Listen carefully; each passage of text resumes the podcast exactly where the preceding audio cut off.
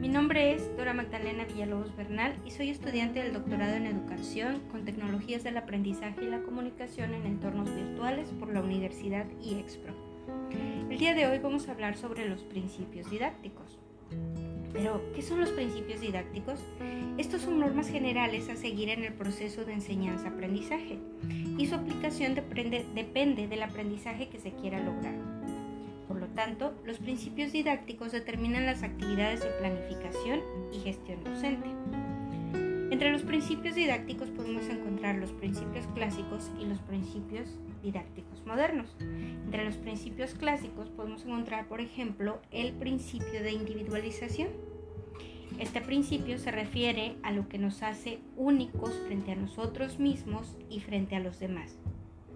Nuestros estudiantes no solo son diferentes en lo biológico, sino que poseen rasgos psicosociales que los diferencian unos de otros.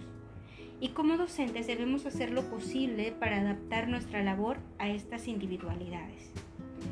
Algunas formas en las que he podido aplicar este principio en mi práctica docente es el asignar actividades sobre temas específicos de acuerdo a las habilidades de mis estudiantes o, por ejemplo, en trabajos en equipo, asignar roles tomando en cuenta sus fortalezas.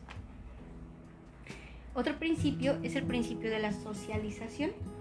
Este establece que no podemos entender la educación si no se tiene como punto de partida la idea de sociedad. Por lo tanto, es importante que la educación capacite al ser humano para integrarse de manera activa y comprometida a la sociedad. Como docente de inglés, procuro preparar a mis estudiantes no solo en el aprendizaje del idioma, sino de diferentes temas relacionados con cultura, costumbres, cuidado del ambiente, entre otros, que les permitirán integrar lo aprendido en sus relaciones sociales. También tenemos el principio de autonomía. Este principio implica que nuestros estudiantes sean capaces de tomar sus propias decisiones, conscientes de sus propias limitaciones y sus posibilidades, así como de las consecuencias de sus actos. Nosotros como, como docentes necesitamos establecer instrucciones claras y precisas, así como objetivos claros, medibles, alcanzables y observables que permitan a los estudiantes hacer uso de su autonomía y autorregulación para cumplir con sus actividades. También tenemos el principio de actividad. Este principio podría resumirse en la frase aprender haciendo, lo que implica que el aprendizaje no debe ser pasivo, por lo que el estudiante necesita ser un participante activo de su educación. Sin embargo, la actividad debe estar centrada en los objetivos, debe ser parte de la planeación de clase y tomar en cuenta las necesidades e intereses de los estudiantes, además de ser guiadas por el docente. En mi experiencia docente, especialmente en educación básica, los alumnos han sido partícipes de su propio aprendizaje a través de los trabajos por proyectos y los trabajos de investigación. Entre los principios de, educación moderna tenemos el principio de justicia, el principio de integridad y el principio de inclusión. El principio de justicia se refiere a la igualdad equitativa del derecho a la educación para todas las personas.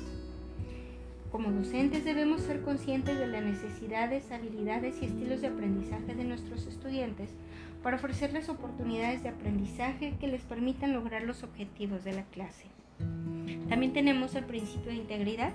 Este principio se refiere a la totalidad de los factores que integran y complementan la educación. Se orienta en preparar a los estudiantes para la vida y el éxito profesional, tomando en consideración los principios morales y jurídicos que les permitan ser parte de la sociedad. Como docentes debemos ser siempre partícipes en la educación, en la adquisición de valores y principios morales que permitan a nuestros estudiantes no solo adquirir conocimientos, sino convertirse en personas y profesionales éticos y responsables. Finalmente tenemos el principio de inclusión. Este principio se refiere a la educación para todos los seres humanos. Permite incluir a todas las personas sin importar raza, capacidades, condición social género, edad, creencias o identidad. Los docentes jamás debemos considerar ninguno de estos criterios como determinantes para el desarrollo de nuestras actividades. Debemos incluir a todos nuestros estudiantes y ofrecerles educación en, igualdad de condiciones.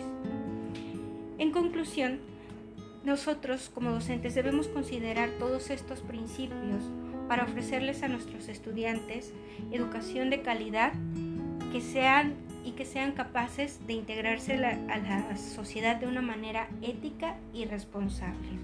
Gracias.